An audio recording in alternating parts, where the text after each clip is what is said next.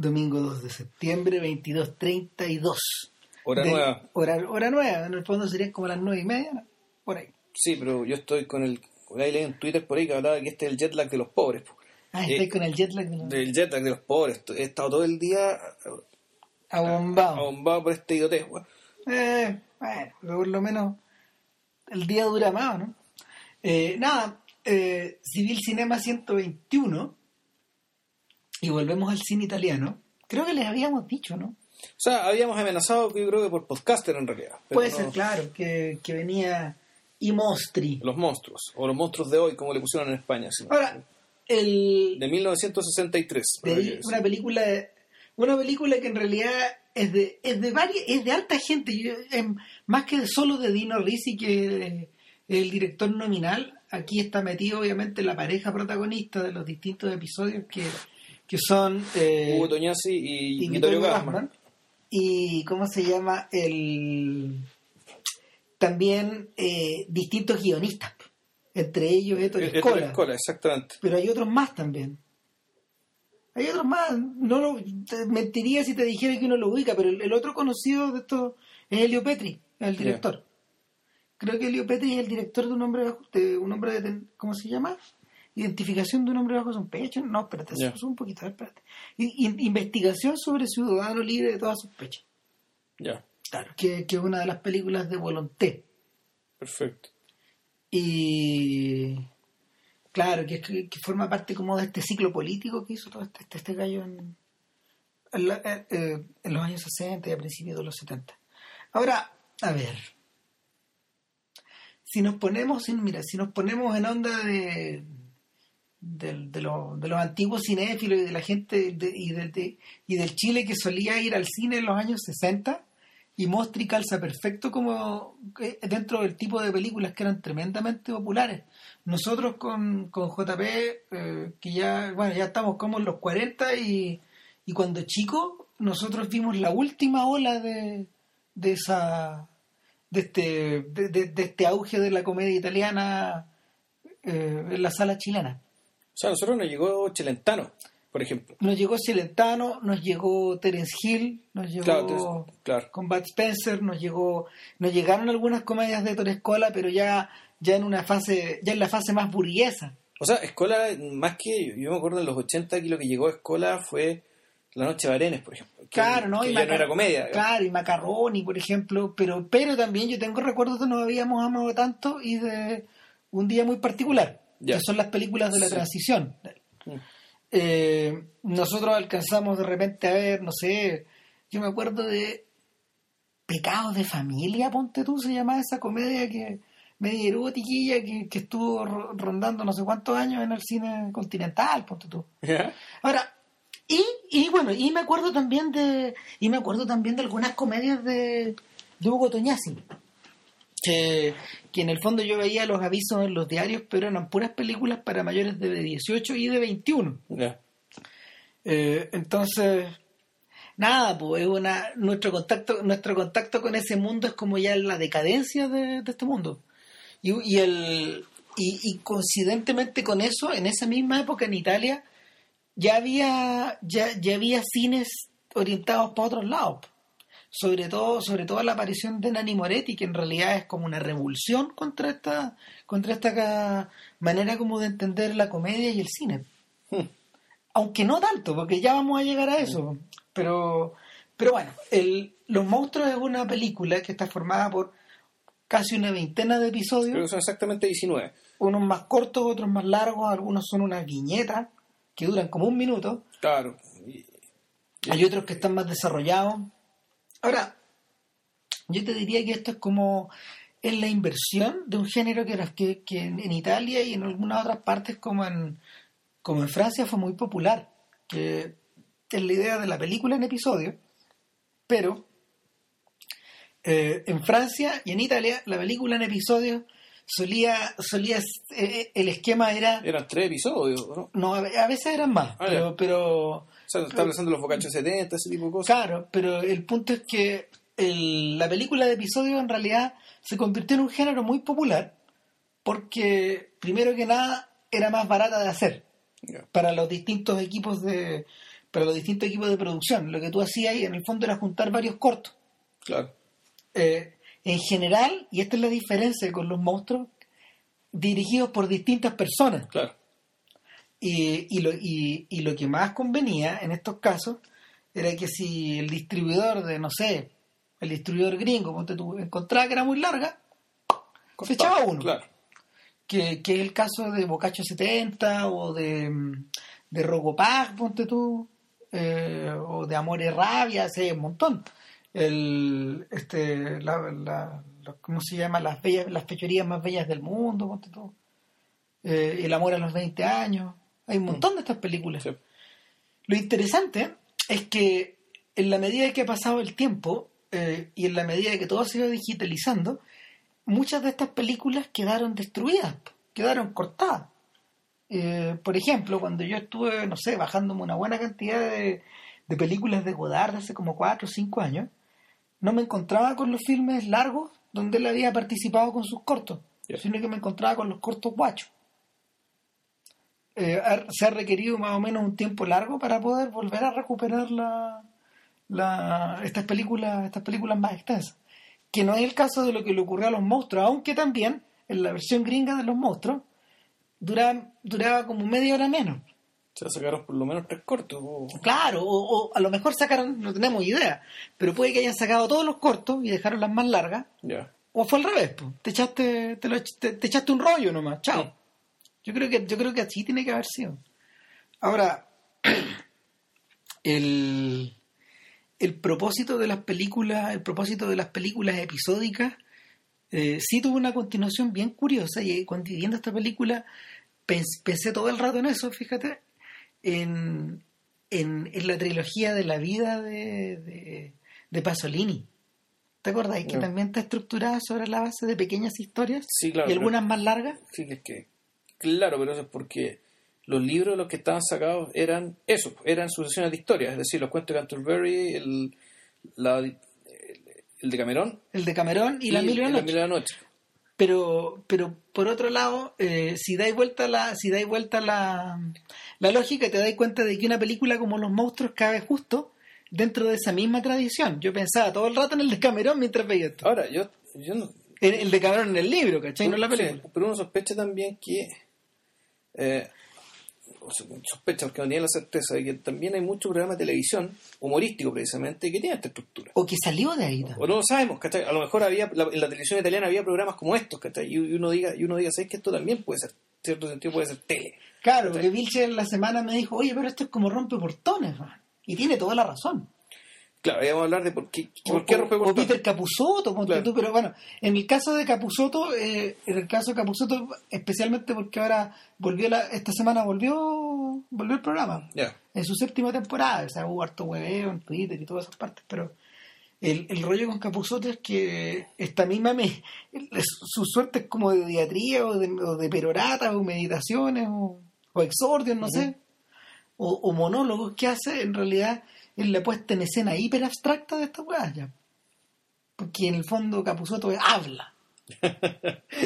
Finalmente ya es eso. Es más que, es más que por ejemplo, cha cha cha, ¿cachai? Que tenía, tenía esa suerte de estructura. po. es que a lo que es lo siguiente, o sea, eh, el, el sketch, el gag, eh, es algo que viene yo creo que desde, desde el vodevil, ¿cachai? O sea, Sí, po.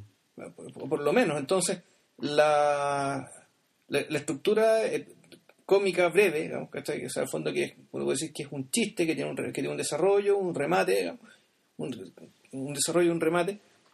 Es algo que eh, es algo que no creo que haya inventado Dino Risi. No, en absoluto. Y, y que efectivamente tiene un tiene ¿cómo se llama esto? una un, un- un- un pasado literario detrás probablemente audiovisualmente esta cuestión nadie se trabaja allá en la tele Y un pasado No sé. teatral también. y probablemente también un pasado teatral en, la, en los escenarios Piensa, por ejemplo, que la ópera italiana, ahora que estaba leyendo mi biografía de Verdi, Bueno, ¿ya? libro. Eh, claro que algún parece que te lo comenté, Verdi tenía un problema cuando, cuando, cuando era joven, que en el fondo eh, la estructura de la ópera que él había heredado de Bellini y de Rossini era una estructura como de recitativo, aria, eh, recitativo, área, recitativo, área, y hacia el final de los actos, los tipos incluían grupos vocales. O el coral, digamos. ya, o- Claro, se podía meter el coro, por ejemplo. eh, al- uno de los clásicos de la ópera italiana es que, que al final del primer acto, puta, se mete el coro y pide la guerra, po, y queda la cagada, ¿cachai? Y, eso- y eso es clásico. Sí, claro. Eh, de hecho, Verdi cita eso en, en el final de Aida. Ya. Él, inme- eh, él conscientemente hace esa cita para que la gente cache la weá y, y fue muy popular, digamos, porque la gente tuvo nostalgia, etcétera. Pero el- la otra solución, la otra solución como después, después de las áreas era rematar con lo que estos gallos llamaban cabaleta, que era como una especie de dúo rápido, ¿cachai? Una... Pero el punto es que está, todo- estaba todo estructurado y el problema que estos gallos siempre tenían era que, eh, y esto lo habían heredado de los espectáculos barrocos, eh, como las luces estaban muy prendidas en, la, en, en los- en los escenarios, como las velas tenían que estar ardientes todo el rato, había más luz y por lo tanto la gente hablaba. Entonces no era necesario ponerle atención todo el rato a la historia. Tú le ponías atención, por ejemplo, a las áreas porque eran lindas. Claro. O le ponías atención O Cuando mataban a alguien. Claro, o al final del acto te volvías a conectar, es como, es como hacer zapping y ver una teleserie, ponte tú, y ver un pedazo y cachar la weá Claro. y perderte el resto, pero después al otro día seguir enchufado. Claro. Es la misma idea. Eh, es decir, que en el fondo, para, para poder volver a captar la atención del espectador, cada tanto ponía unidades autocontenidas como que tienen mayor, que tienen mayor carne, que tienen mayor desarrollo y el resto el relleno. Y el yo diría que yo diría que parte de la estructura de los monstruos tiene como esa cadencia, es decir, de repente hay secciones más importantes o menos importantes, hay algunas que hay algunas, por ejemplo, que tú pilláis el truco al tiro, porque también tienes tú como un truco, digamos, tú ahí siempre está como la presentación de una situación, eh, luego el- una suerte de clímax y por último una vuelta de carnero o, o una, Un epílogo. o un epílogo, o un epílogo y en general eh, casi todo apela un poco a la moralidad. Eh, De repente hay algunas que hay algunas que tienen como enseñanza al final. Yo también pensaba, fíjate en la estructura de la fábula. Y no sé, es que. eh, a, ver, a ver, por una parte, eh, yo creo que también habría que recordar la dimensión bien física de la comedia. Sí, En ese sentido, por eso acordarse con título los sketches de los payasos, sí, ¿cachai? Que está muy presente y de hecho los actores. se maquillan cualquier cantidad. Y claro, o sea, Toñasi y, y Gassman, y tienen una, un histrionismo, digamos, a ratos bien payasesco cuando lo amerita, digamos, donde De- la, la cosa está da- hecha para eso. De hecho, la, la película parece apelar a un humor bien brutal y bien mm, bien pedestre, es decir, no no no pareciera que no tiene sutilezas, pero sí las tiene. Hay momentos, por ejemplo, en que te da la impresión de que este gallo está interpretando un romano, un romano típico, ¿cachai? O de repente a gente Es que yo creo que esto, todo transcurre en Roma. Eh, pero, hay- impresión, pero ¿no? sí, pero hay, pero hay sujetos que pareciera que no son de ahí. Ya. ¿cachai? Eh, a uno se le pierden esas sutilezas. O sea, el. o Sí, sea, claro, al- que para al- mí sí son importantes, porque en Claro, el perfume de mujer, ponte tú, era muy importante que la cuestión partiera en Turín, pasaran por Génova, estuvieran en Roma, o sea, el, el hecho que los lugares, los lugares marcaban ciertos estados de ánimo efectivamente. y, y que terminara en Nápoles, además. O sea, todo esto, eh, este descenso, digamos, por la, un poco por la, por la península, era Claro. también un descenso a través de los modos de ser, Sí. pero que son sutilezas que efectivamente uno no capta, por no ser italiano. No, pues eh, de hecho, de hecho uno pierde, de, de hecho hasta los dialectos se pierden. Sí. O sea, el, el, el, el punto acá es que uno por lo menos dentro de la brutalidad de, de- de la mirada que uno tiene o dentro de, lo, de la rusticidad que uno tiene para mirar estas cosas, porque aparte de esto, esto ocurrió, esta película fue filmada hace casi 50 años. Sí, hace 50 medio años. siglo, ¿cachai? Es un mundo medio perdido ya. O sea, yo miraba esta weá y decía, este mundo ya no existe, esto es siglo XX. Esa- es- esta mirada, esta mirada es del siglo XX. Lo más probable es que estas cochinadas sigan existiendo, pero... Pero, Pero si tú pero- pero- pero tema, rompe portones que se estaba haciendo precisamente el año 99 eh, y es como lo mismo, en, en sí, rigor claro que sí. po. es lo mismo. O y tú es- alguna vez me dijiste que en el fondo el rompe, por- ro- rompe, por- rompe portones es bien chusca a su manera, pero el, el- el punto es que está retratando un país Claro, lo sorprendente es que este- esto era hecho, esto- televisión hecha por Gerardo Sofovich, eh, por los hermanos Sofovich, Sí. que eran amigos íntimos de Menem. O sea, ellos son el corazón del menemismo y sin embargo, rompe portones lo que te expresaba era la decadencia moral absoluta. el ¿cachai? paroxismo del de- menemismo. claro, de que lo que era el menemismo, de cómo, de cómo el menemismo en el fondo se estaba convirtiendo en descomposición social, pero por todos lados.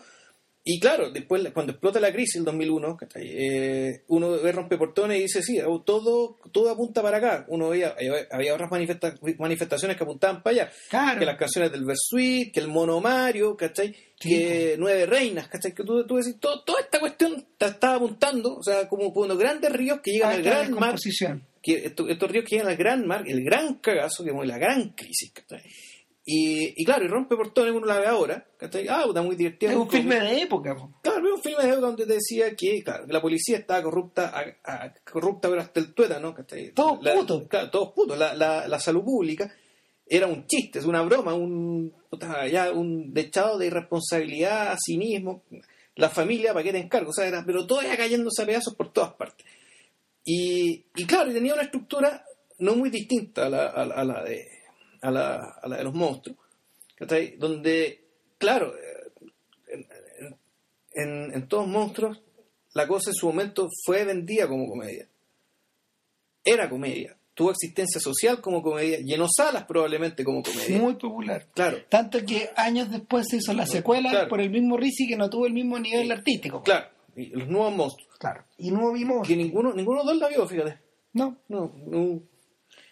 No, Y- pero es que éramos muy chicos. Claro, y el punto, no, ninguno la vio ahora. Ahora no, tampoco. claro, entonces el tema es que, sin embargo, yo la vi y efectivamente me sacó un par de carcajadas, debo decirlo, pero O sea, la verdadera secuela, perdón, la verdadera secuela es Feos, Sucios y Malos en el Sí. fondo, del propio Héctor Escola. O sea, en realidad, ah, o sea, no sé si de toda, pero ah, claro, hay un capítulo, tú decís, el germen de, de Feo, Sucio y Malo está acá, y es uno de los cortos de, de, Mm. de Mostri también. También fíjate que pensaba, a ver, viendo los monstruos, también pensaba en el mundo de Acatone. En el mundo, bueno, y en el mundo de Pasolini también, si, Sí. si la, la versión esperpéntica de esta, la versión esperpéntica de este, de esta mirada es Pasolini, que también, o sea, él se define, él opta por definirse a sí mismo en los 60 como un cineasta romano.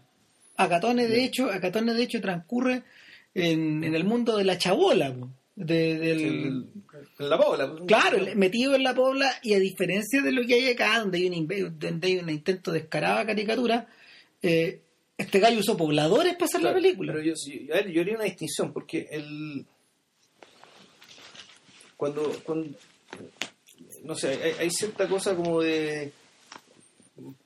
Yo- Pasolini tenía y hartos, hartos directores, sobre todo romanos, vamos, o sea, Sí. italianos, pero en particular romanos. Hay otros no tanto, incluso yo creo que hasta. eh, hasta Fellini tenía este interés, que era tratar de no, no recuperar, pero al menos en- entender, dado que era un país que lleva dos mil años viviendo con el Vaticano, pero al mismo tiempo querían ver qué quedaba de la Roma pagana, todavía, digamos, en el, en el, en el- en el siglo XX. Sí, Y, y yo creo que una, parte, una de sus líneas de acción y de trabajo era tratar de, de retratar eso, de, de encontrar eso, hacer un- una especie de arqueología, pero a, a partir del material viviente, digamos, de la, de la vida corriente, de la forma de ser, de las costumbres y qué sé yo. Y, yo no podría- y sí, o sea, hab- había paganismo, digamos, y hab- había, había estos recelos de paganismo que, que tenía una dimensión un poco festiva, un poco cínica, bien feroz, pero yo creo que lo que está haciendo Dino Risi eh, no es exactamente, no es eso. no, No, no es eso. El, el, no, acá esto es secular. Acá es. O sea, no A ver, o sea, el... ¿Sabéis qué pasa? Eh, a ver, siento que... eh, antes, antes de seguir pasando ese punto, también, también al- piensa, piensa también que la, la Dolce Vita de Fellini tenía esta, estructura, esta misma estructura Sí. episódica, ¿cachai? Y también piensa que Paisá tenía esta misma estructura episódica. Y que, y que Francesco también, pues. El Francesco de Rossellini ya. el Francesco de Rossellini no es una película comple- de- completamente, completamente narrativa. Va y viene, digamos, les pasan distintas cosas a los tipos. De hecho, hay un momento en que Francesco dice, ya, eh, todos ustedes se van a evangelizar y empezamos a seguirlos. Alguno, uno que otro Mm. caso, digamos. Entonces, eh, y, y llega un momento en que la película se, se, se sale de Francesco y vamos a las correrías. Eh, yo tengo la sensación de que el mundo de Risi, a ver, el mundo de Risi por un lado es bien secular y, está, y, y, lo, y, y todos los poderes, todos los poderes, ¿cómo se llama?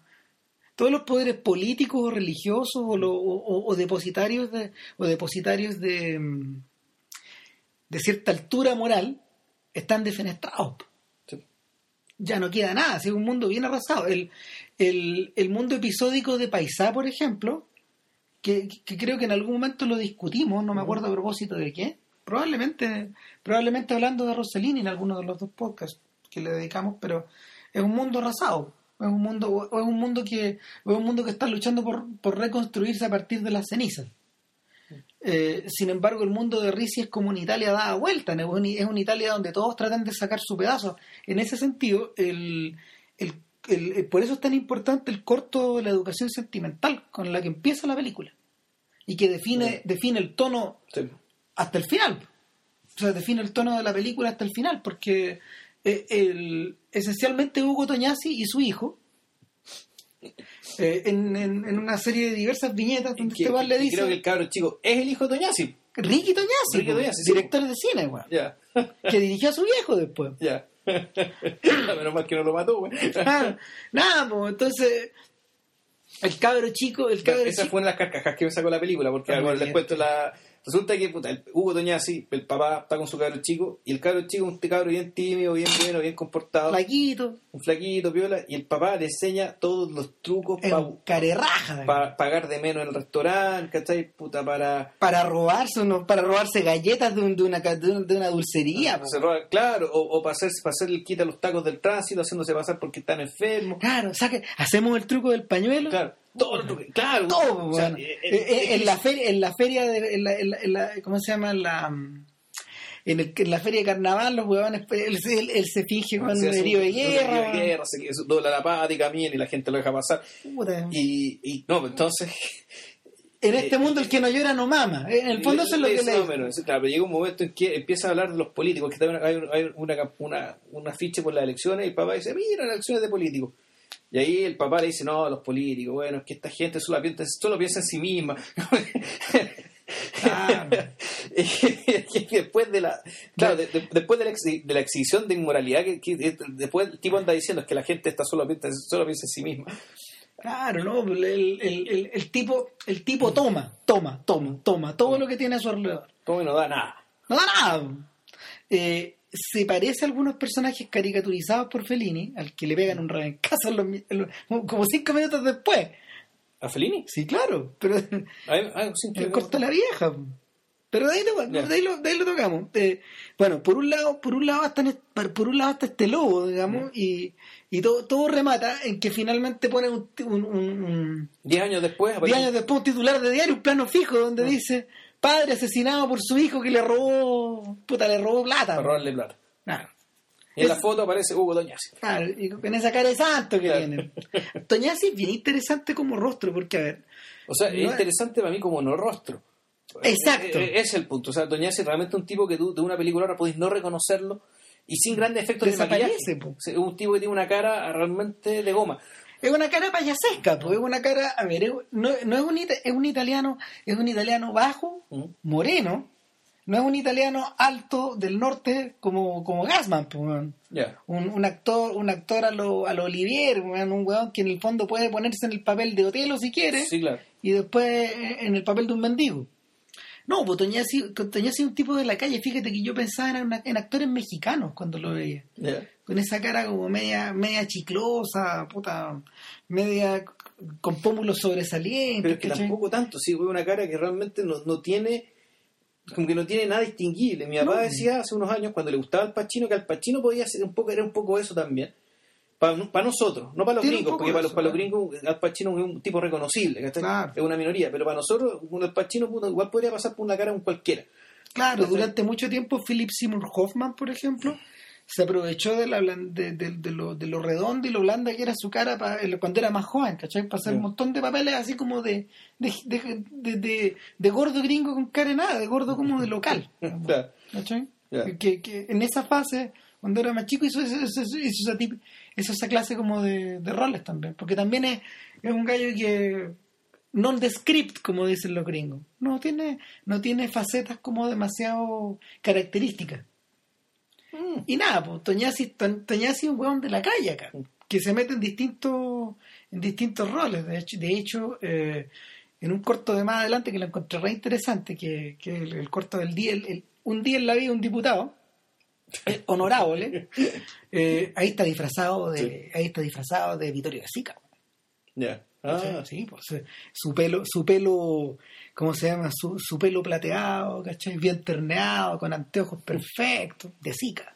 Se están cagando la risa de De Zika ahí, ¿cachai? Y, bueno, los cortos van, los cortos van avanzando y avanzando. Eh, hay uno, por ejemplo, el- el- el- no, no tienen, no hay progresión. No. no, no, para nada.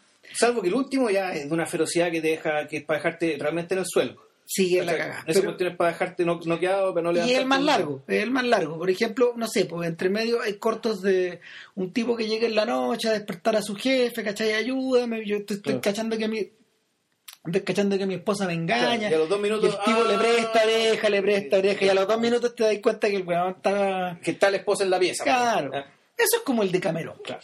¿cachai? Sí. Eh, En todo caso, háganse la idea, y lo decimos al tiro, cuando vean esta película, eh, no se preocupen mucho de lo que va a pasar, porque siempre ganan los malos. O sea, la lógica aquí Sí. es siempre esa. Siempre ganan los malos y, y no tienen cómo ganar. Y te da la impresión de, y bueno, el- ¿dónde está la sutileza? En que a veces, por ejemplo, la persona que parece víctima es victimario. Claro. Por Eh, ejemplo, está de nuevo de nuevo donde Toñasi, irreconocible El soldado. El soldado que viene a lo de su hermana. El pobre soldado. el pobre soldado, claro. Claro, entonces ve- veí una, veí una serie de tres titulares. Entonces dice, puta, asalto en casa de Roma, Claro. muerte de pobre mujer. Y después, drogas pueden estar involucradas en la muerte del el asesinato de Villa no sé qué. Claro. ¿Cachai? Y después vemos llegando un pobre soldado, un pobre huevón, digamos, que, Que lo, el hermano de la, de la mujer muerta. lo dejan ahí en la habitación y te darás cuenta de que la vida de tu hermana cambió desde que llegó del campo, Claro, le dice un sí. tipo. Eh, ¿Y por qué?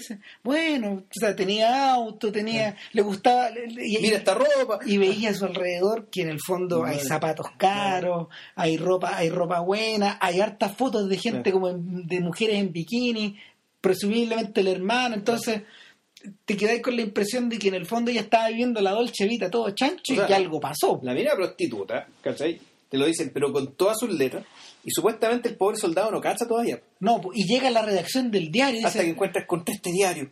le dice al director del diario, y quise venir a dejarlo acá, necesito que me ayude a encontrar Claro. los asesinos de mi hermana. Porque aquí habla de. ¿Por qué se juntaba con tantas personas? Tal- ¿Qué, qué es esta cifra, 30.000? Eh, eh, es, es un teléfono. un teléfono. Claro, el diputado no sé qué, el sacerdote no sé cuánto. El empresario no sé cuánto. Claro, y no les vamos a contar el final, digamos, pero, pero la, la progresión, la progresión ahí parece que, que la, el- la víctima en realidad, o sea, el que no hay victimario entonces hay una víctima que sí se convierte en una especie de lobo. Eh, hay cosas muy sencillas, hay gags que son a los Chaplin, ¿cachai? Un Paco Que- un Paco- estacionamiento. un Paco, claro, un Paco escondido, un Paco escondido detrás de un kiosco de diario donde los tipos se bajan a comprar y en el lapso en que los gallos se bajan a comprar les pasa el parte Les pasa el parte. y les pasa el parte y les pasa el parte ¿cachai? O sea, volvemos. eh, a ver, o, o el- o- o- o uno, uno muy clásico porque yo o sea, ese yo lo ese me lo habían contado yo nunca lo había visto pues el de el del tipo que está viviendo en una está viviendo al borde del río en una casa de madera y tiene como cinco hijos la mujer embarazada el médico la guagua enferma el médico en la casa la hija mayor ya está cargando una guagua que probablemente sea de ella, ella. Claro. El weón está, el está, está en la mierda misma claro. El Vittorio Gama. no tiene plata No tiene nada. Claro, y, y corta, me, me tengo que ir, dice. Nos deja. Hola, plata para el doctor. No, es que no tengo, dale al doctor, qué sé yo. Claro, no, no. Y, y- y el gallo después corte lo veis llegando al estadio de la No, Roma. no, ni siquiera lo veis llegando al Lo estadio. veis lo veis en la, en la galería. Tampoco lo ves. Tú ves una jugada de archivo, una imagen de un tipo va corriendo, centra, gol, y pues trae a los hinchas gritando así desaforado. Y entre ellos está Vittorio Gama. Era mitad, weón que le pone más color. ¿Ah? Esa weá sí es mitad, yo creo, en algunos lados. Sí, claro. Y de ahí viene Feo Malos, de hecho. Sea, Feo, Feo Sucio y Malos es eso. Claro. O sea, ese es el germen de- del que salió esa película. Es un, claro, es el último nivel de indigencia posible. Sí. Y, y ya está este weón en el fondo se aprovechaba de todo y lo tomaba. Tomaba lo poco que había, lo- tomaba la nada que había. La nada que había, claro. Y o se la farreaba. El, el costo de oportunidad que era alimentar a la guagua, pagarle al doctor para acá a la chica, no, es lo que hacía el partido. No, porque, y, y- el- ahora, es curioso, el, el- el doctor aparece como una figura hiperpasiva, pero el doctor cacha todo. Sí. Tú, tú, tú sabés que en el fondo la, el, El doctor está haciendo un apostolado el- claro, el doctor, está, el doctor está yendo ahí a administrar los antibióticos porque la boba se va a morir, digamos. Exactamente. Si es que no, si es que no le dan. Y, la cacha- y lo cacha todo porque tú, tú además sabes que El como doctor- esa casa, El doctor no dice nada, claro, de hecho. y no habla, pero como esa casa, hay miles más y el doctor ha pasado por cientos de ellas, digamos, sabe cómo es la cosa. Claro, y sigue, y sigue, Sí, y sí, sigue. sí, sigue reproduciéndose. La- y ese, y el- el- en ese sentido, la estructura episódica o fragmentaria de la película sí que ayuda como a la comprensión de un total. Mientras yo, mientras yo la veía, yo pensaba, a ver, ¿esto es como un retrato de Roma? No. Yo creo que este es un retrato, de- en el fondo, de la recursividad del mal. ¿Sabes que pensaba un poco en el Dante? Ya. el porque en, la, en algunos, o sea, la- tú te leíste alguna vez la Divina Comedia, no me la leí Hace cagando completa, digamos. Pero lo que sí pasa en el Dante es que eh, eh, en el fondo hay, hay instantes dentro de los cantos donde se refiere a como algunas microhistorias, Ya. ¿cachai? Y, y esas no tienen solución, o sea, est- están, están en una suerte de continuidad, pero no en una suerte como de... Están contiguas, no, están, no son continuas. No, no, bueno, es que están las historias de. bueno, Cuentan la historia de por qué esta persona está acá. Claro, Ah, papá, Bla, te cuentan que está. Belardo, Francesca, qué sé yo, y, y otras historias más por el estilo. claro. Esta cuestión tiene una estructura más o menos parecida y el efecto que tiene es acumulativo, finalmente. Sí, pues, no, eh, eh, de hecho es acumulativo, en fondo es, acumulativo y sumatorio y, y bien además como exhaustivo, ¿cachai? bien exhaustivo en general como para cubrirte todo lo que lo- todo lo que se puede cubrir. Claro, ¿cachai? O sea, desde, desde puta, mendigos como este, o la historia del, mendigo del ciego con el otro que lo acompañaba, que era Claro. terrible. bu- Eso, por ejemplo, es una fábula, prácticamente. Ah, sí. ¿cachai? Porque son unos gallos que están pidiendo la salida de una iglesia. El ciego canta y tiene un letrero que dice checo, Sí, checo, claro. Y, y el Entonces, tipo, sí, bueno, el tipo este que le recoge claro, la plata. Entonces tú empezás viendo a este weón, después de haber visto no sé cuántos cortos, decís, no, este weón no es ciego. No, él es ciego. Es ciego. es ciego. El problema es el intermediario. El intermediario, Vittorio Gamba, nuevamente. Claro, ese, ese es el perro. Ese es el problema. Claro. Y el. Claro, porque ahí aparece, ahí aparece un, un oculista. Y él dice, el tipo dice, sabe que he estudiado muchos casos, pero me da la impresión de que a él lo podemos ayudar, porque claramente en un caso de catarata, tome mi tarjeta, visítenme, yo estoy aquí a la vuelta. Entonces, ¿y quién es? Le dice el ciego. No, no te preocupes, era un, era un Paco, nos tenemos que ir de acá. Claro, y el gallo se lo lleva Claro. porque en el fondo el ciego está cantando para él. Sí, obviamente. Está manteniendo a dos, no está manteniendo a uno. Claro, está manteniendo solo. Claro, o sea, el, el, oye, ¿no será, no será que nuestra, nuestra siniestra versión o nuestra versión deformada de esta clase de, de esta clase de historia es, son estas mugres de programas como, como en su propia trampa, en su propia trampa, bueno, de hecho lo deben estar dando ahora, lo dan mañana, no sé, pero en, en- en su propia trampa en el canal 13 hay una serie, hay una serie continua de chanchullos que hacen que hacen diversos sujetos a las personas, digamos, y que son captados por la cámara de una manera bien soez Sí. y bien burda y bien cruel.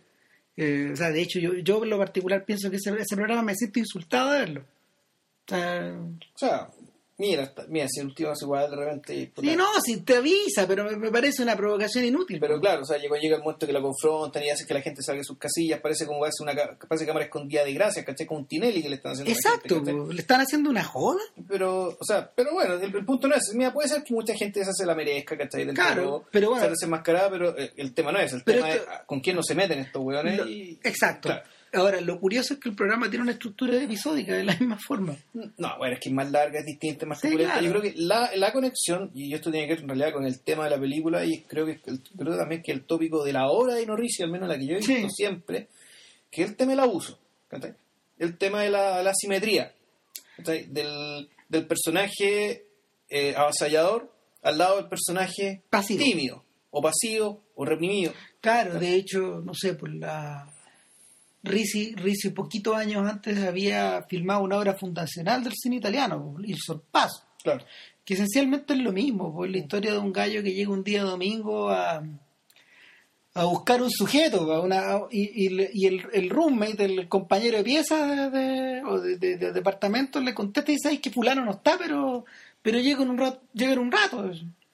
Y, y este tipo le dice, no, no te preocupes, bueno, ¿y quién soy tú? Y bla, bla, bla, y lo palabrea. Y lo baja, lo baja, eh, y se van a dar una vuelta a buscar a este gallo, pero finalmente este tipo lo envuelve y lo... Como, casi como que lo secuestra.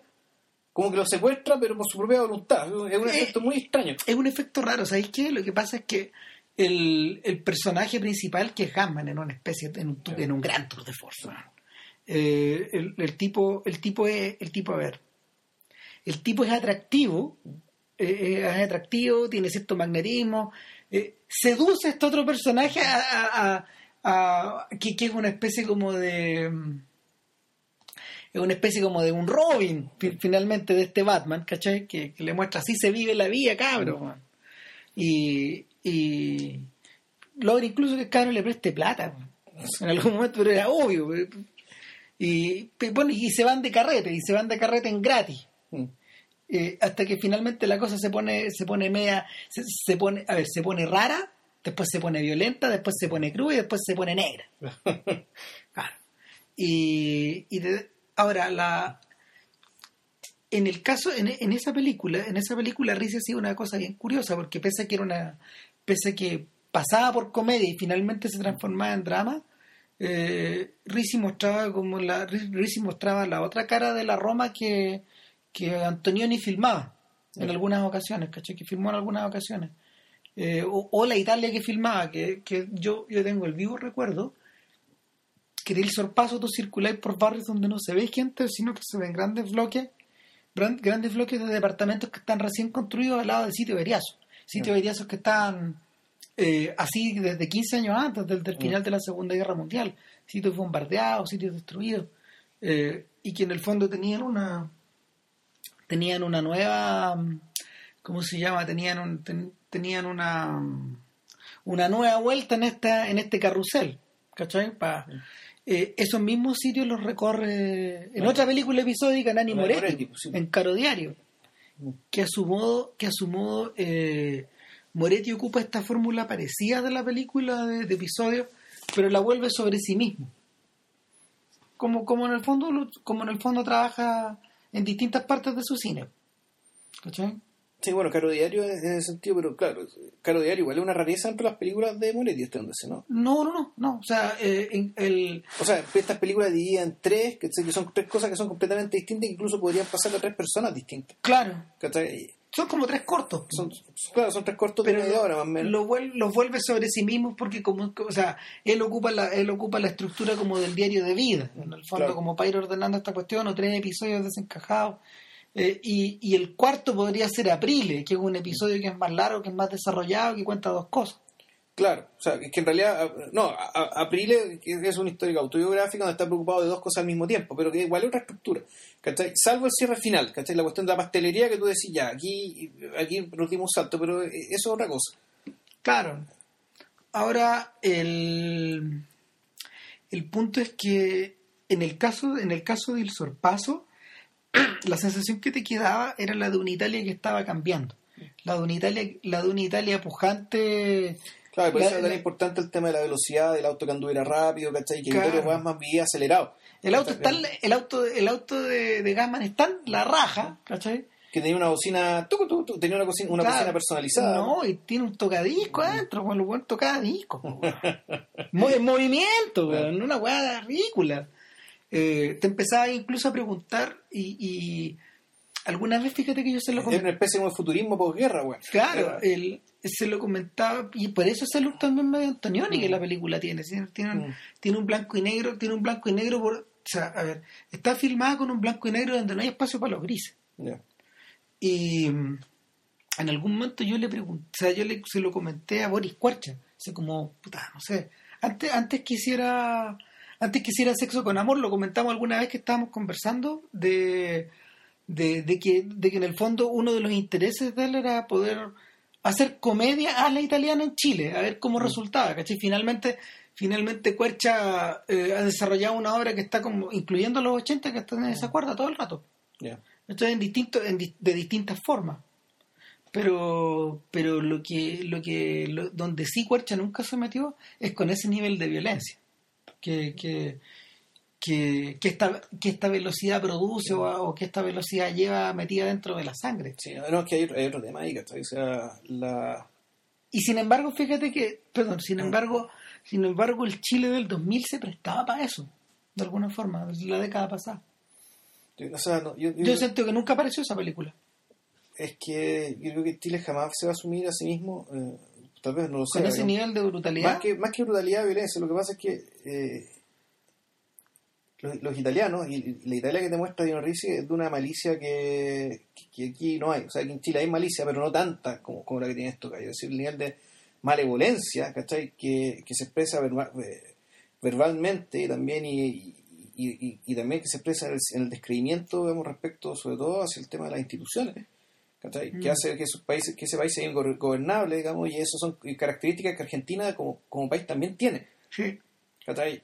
Y Chile no se asume así porque en realidad yo creo que Chile no es así o sea el, el nivel de, malevi- de, de, maleviolen- de malevolencia que hay acá eh, a veces explota a, explota a, a partir del puta, no sé pues, de cosas como el Transantiago como de, de que ya que le falta espacio O sea, ¿cachai? pero no una male- no- pero no, no es esa cuestión de realmente de de o explota, o explota como dice, como dice yo, Tomás, como dice Jocelyn Hall por el lado del vandalismo.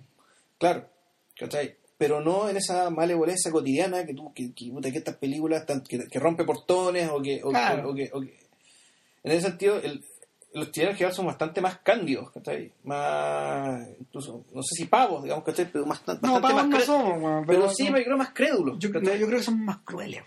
Yo, no, yo creo, yo creo que hay una, hay una cuestión de credulidad eh, y de superego todavía, digamos, ¿cachai? Del- de que por mucho que, la- que, que haya, haya naturalmente un montón de, de incorrecciones, corrupciones, chanchullo, lo que se quiera, digamos, el superego sigue estando ahí, ¿cachai? El tema el, el tema de los italianos es que eh, esos buenos no tienen superego, parecen no tenerlo, ¿cachai? O sea, el tema, el tema ese no... Eh, como- no es los italianos que te muestra la película, ¿se entiende? Claro. Yo nunca he, estado, nunca he estado en Italia y no sé cómo será eso, pero pero esto que decía Buñuel respecto a que los italianos no creen en nada y, se escandalizaron, no, creen en nada, es, es, una cuestión que realmente el, tipo lo desconcertaba.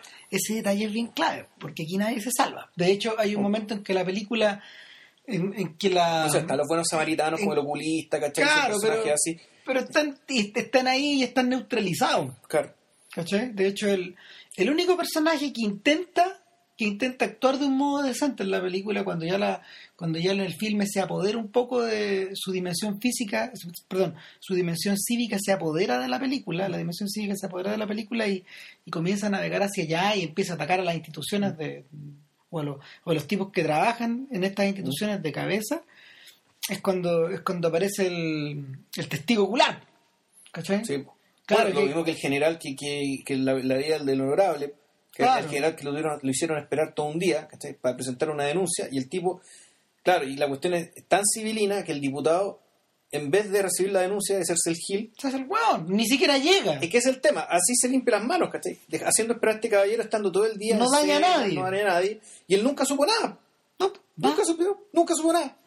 Y, Claro. y- Lo curioso es que el personaje está, el personaje para, el personaje parte un poco él mismo, te da la impresión de al estar alojado en un monasterio, pues ese es su hotel. sí, ¿Cachai? supuestamente, claro, además para estar lejos de, Claro. lejos del mal. Nadie me toca. Claro, no, es muy interesante el personaje, weón.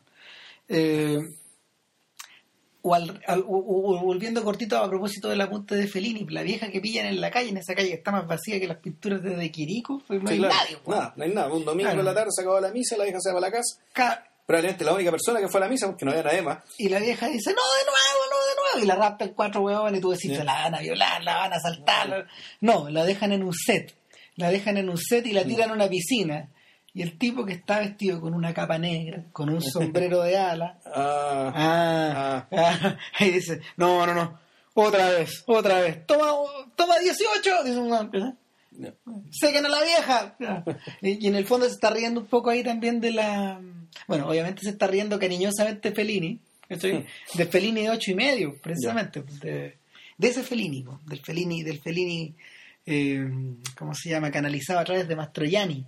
¿Cachai? Que, que curiosamente es un tipo humano que no da cabida, no, no cabe en este. El, el el tipo humano de Mastroianni no está metido en esta, en esta narrativa, digamos. Eh, no, No, no, No. ese romano no está. O sea, el tipo con algún nivel de conflicto o duda. Interno, ¿cachai? Dudas, ¿cachai? que Estoy en el lugar que debería estar. debería represiones. hacer. Claro, no, no, este no es el mundo de Fellini, por ejemplo. No es el mundo del id, ¿cachai? No hay, no hay, no hay, no hay, no hay onirismo posible acá. No. No, no. Todo esto, todo esto es de carne y hueso. digamos.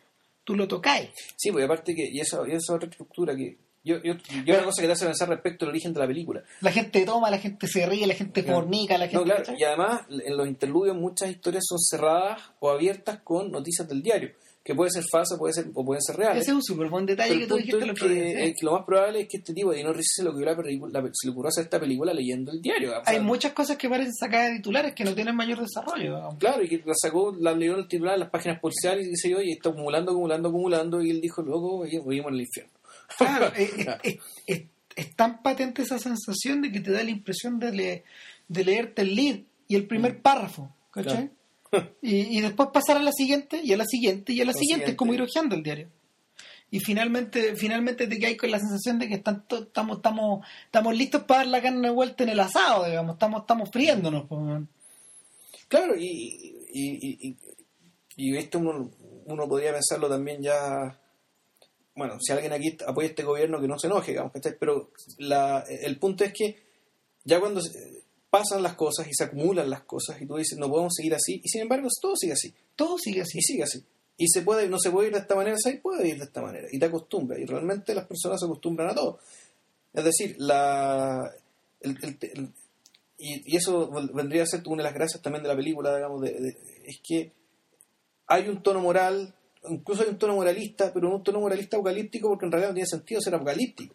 No, pues. Porque mal que mal ese modo de ser, un modo de ser que, eh, que viene bastante antiguo, que, que ya incluso, no sé, pues, el- la- las crónicas que llegan de cómo era la vida en, el Renacimiento en Italia eran, eran de una violencia, una sordidez, ¿cachai? que al lado de todas las obras de arte y el gran saber y qué sé yo, la vida en las calles, ¿cachai? y no solo en las, no, no en las, no en las calles, sino también en, lo- en las altas esferas, era también pues, malicias, envenenamientos, asesinatos, intrigas por todos lados. O sea, la- la- era realmente una trampa. Sí. Eh, Lo, lo que decía el personaje Federico Lupi sobre Argentina es perfectamente aplicable a Italia. Es una trampa. El... Y siempre han vivido, y, han vi- y, así se vive, y así han seguido viviendo, y, y la cosa no, no parece tener. Eh, llega un momento que no, no- tú decías esto es insostenible, no, sí se sostiene, se sostiene en el tiempo. Yo te- yo no- yo no bueno, yo porque habla del gobierno, porque efectivamente ya el gobierno ha metido un montón de metidas de pata, digamos, ¿cachai? O sea, ha logrado en tres años le explotan las cosas en la cara y ya. Una tras otra, tras otra. Es decir, llegó un nivel de descrédito, digamos. Lo que la, lo que la consultación llegó, logró desacreditarse en 15 años, a este gobierno lo tomó 3. Entonces tú decís, pucha, esto, esto a lo mejor va a explotar, va a pasar algo, y si No. no, y si no, y si nos acostumbramos a esto. No sé si será bueno o malo, digamos, pero sí, puede te da la sensación de que tú te acostumbras a todo. O sea, lo que pasó en Italia, y, y volviendo hacia atrás, lo que pasó en Italia, eh, finalmente es que esta clase como de denuncia social remató como en dos cosas. Por un lado, en el, por un lado, en el cine de, en, en el cine de denuncia política dura, Claro. Francesco Rossi, Claro, que, Eh, que ese de cine, más que, ya- más que, Elio más que Petri. denuncia, de cine revolucionario. O sea, Claro. fondo dando a entender aquí que esto, esto se resuelve con una revolución marxista, ¿cachai? Pues punto, si ya aquí se cierra esto. Claro, o sea, el, eso por un lado, ¿cachai? O sea, y, y ta- a, a tal nivel llegó eso, a tal nivel llegó eso que, por ejemplo, pel- películas como Queimada de Gilo Pontecorvo traspasaban esa sensación de la revolución permanente weón, a una, a una, ¿cómo se llama? Una, a un, a un acontecimiento histórico de otro momento, ¿cachai? O sea, su- sublimado de esa manera. Eh, o el mismo Franco, o sea, el mismo Marco Ferreri, ponte tú, toda esa clase de películas, toda esa clase de películas donde en el fondo el infierno, eh, ya está ahí en el infierno, Claro. está ahí asando, está ahí en el noveno círculo y, y cagamos, Claro. y seguimos ahí. Eh, y por otro lado, por otro lado, en, en, en la propia trayectoria del cine de Pasolini, por ejemplo.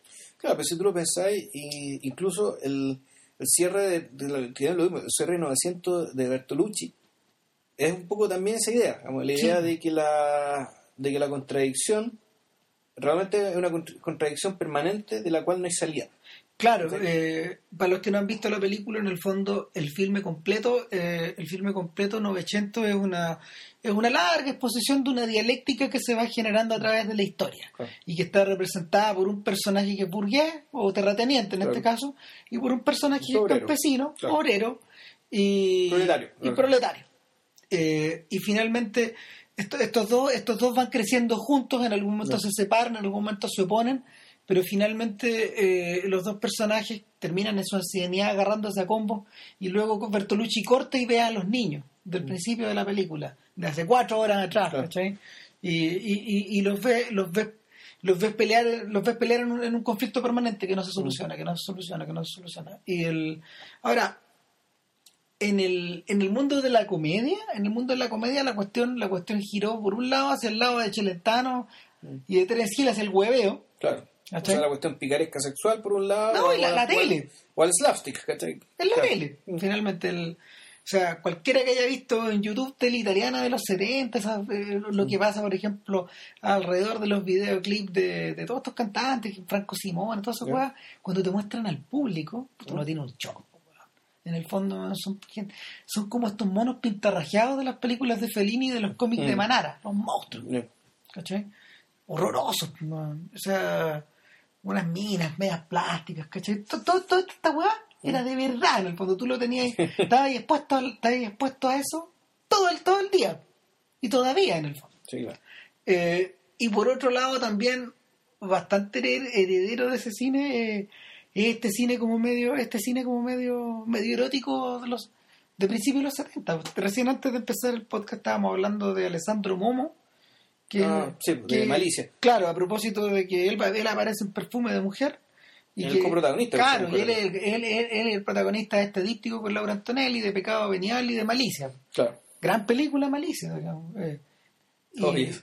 oh, yes, claro. Eh, nada, pero fin- finalmente la finalmente la trampita y la, la descomposición, en este caso la descomposición familiar, es la cagada, porque es la historia de un, es la historia de un cabro chico que la historia de un cabro chico al seno de una familia donde muere la madre, hay un gran drama, hay una gran, una gran, ¿cómo se llama?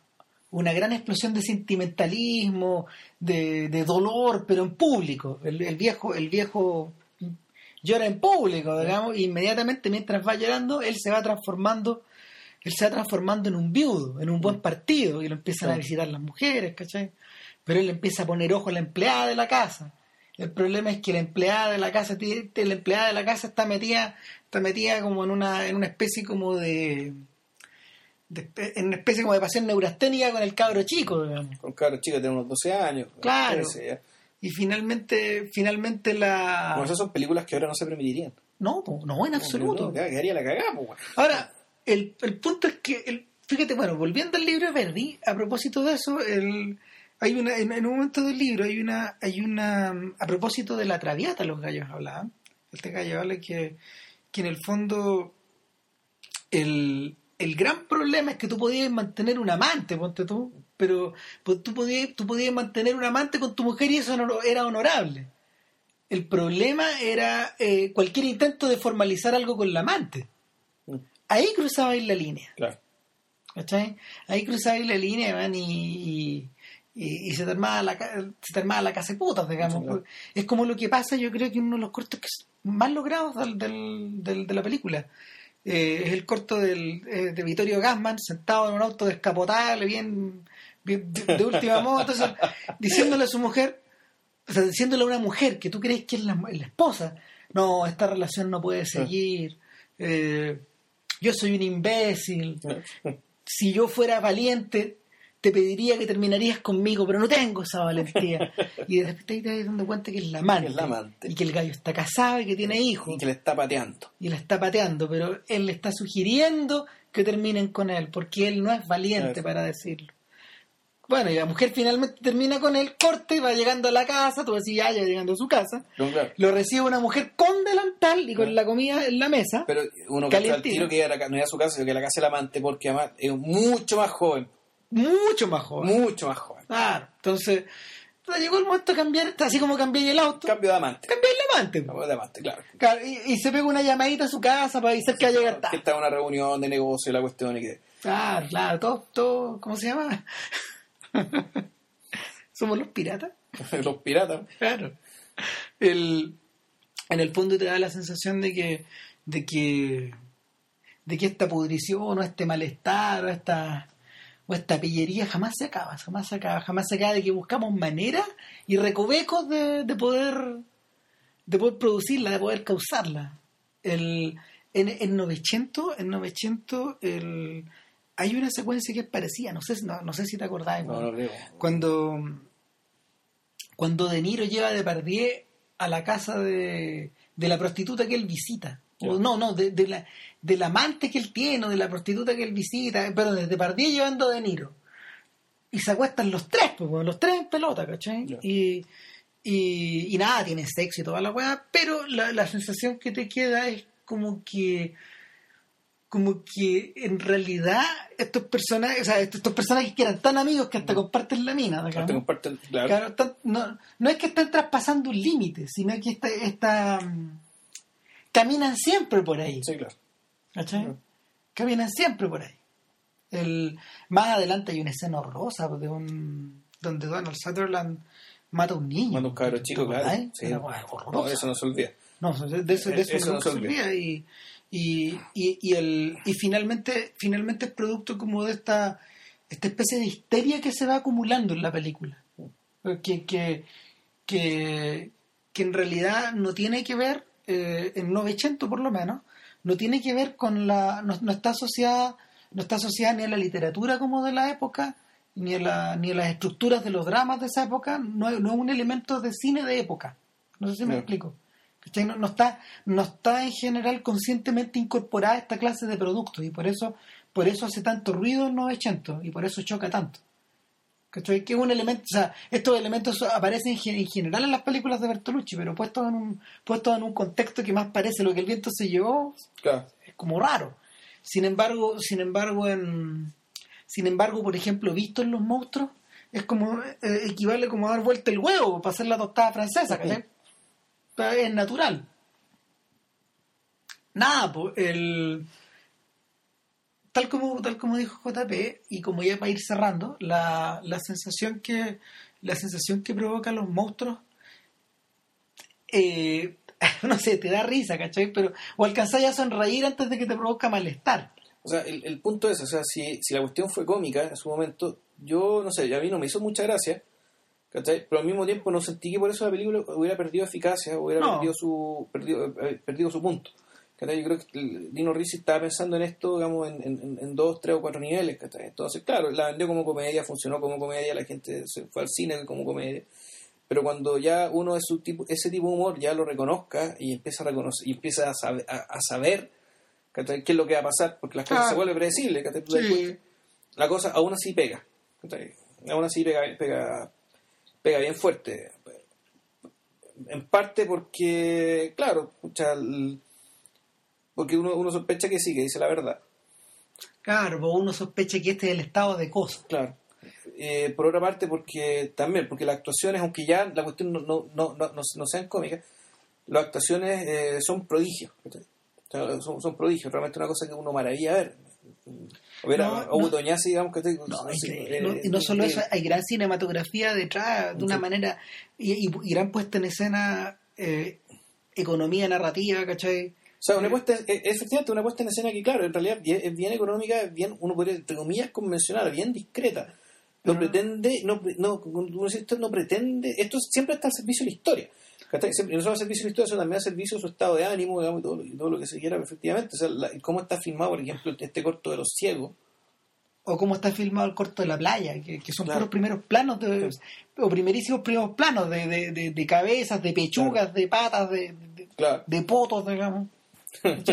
Son, son, el- la, finalmente la mirada está, ta- es, es bien interesante ese corto. o sea, es que finalmente la mirada sobre, a ver, se presume que cuando vayas a la playa tú vayas a ver caras y cuerpos, Claro.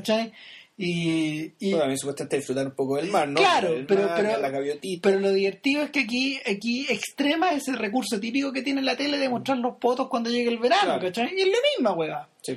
Pero acá nos fuimos. Está, está tan encima.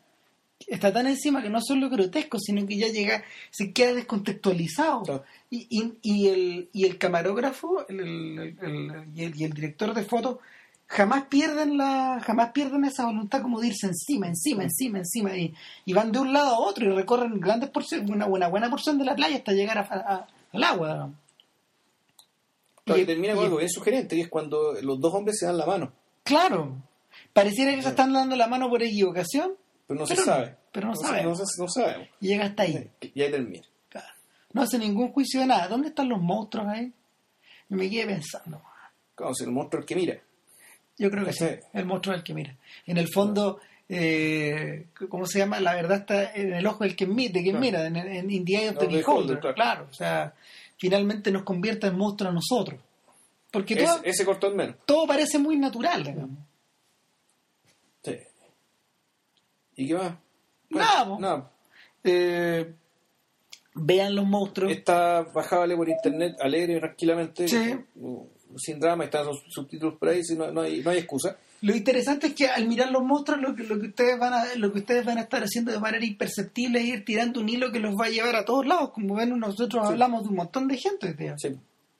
Y que, y, que Y- pare- y que, y que fíjate que ahora, ahora a propósito, no sé, pues a propósito de estas películas italianas que vuelven a aparecer de repente, la sensación de discontinuidad de ese cine en realidad es porque en, re- en realidad es porque falta a uno le faltan instrumentos para atar los, atar los O cabos. sea, nomás, no hay todo lo suficiente, ¿no? Exacto. Y en realidad, y es, es el tema también, o sea, la- el cine italiano es realmente muy denso. Puh, o sea, es muy rico. eh. Muy, muy denso en el sentido, claro, hay mucha, se hizo mu- mucha película buena, mucha obra maestra en, poco, en un solo país, en poco tiempo. Claro, imagínense que paralelo a esto, esto convivía con hermano Olmi. Sí, ¿Qué tiene que ver esto con el mundo de, de los, de los novios?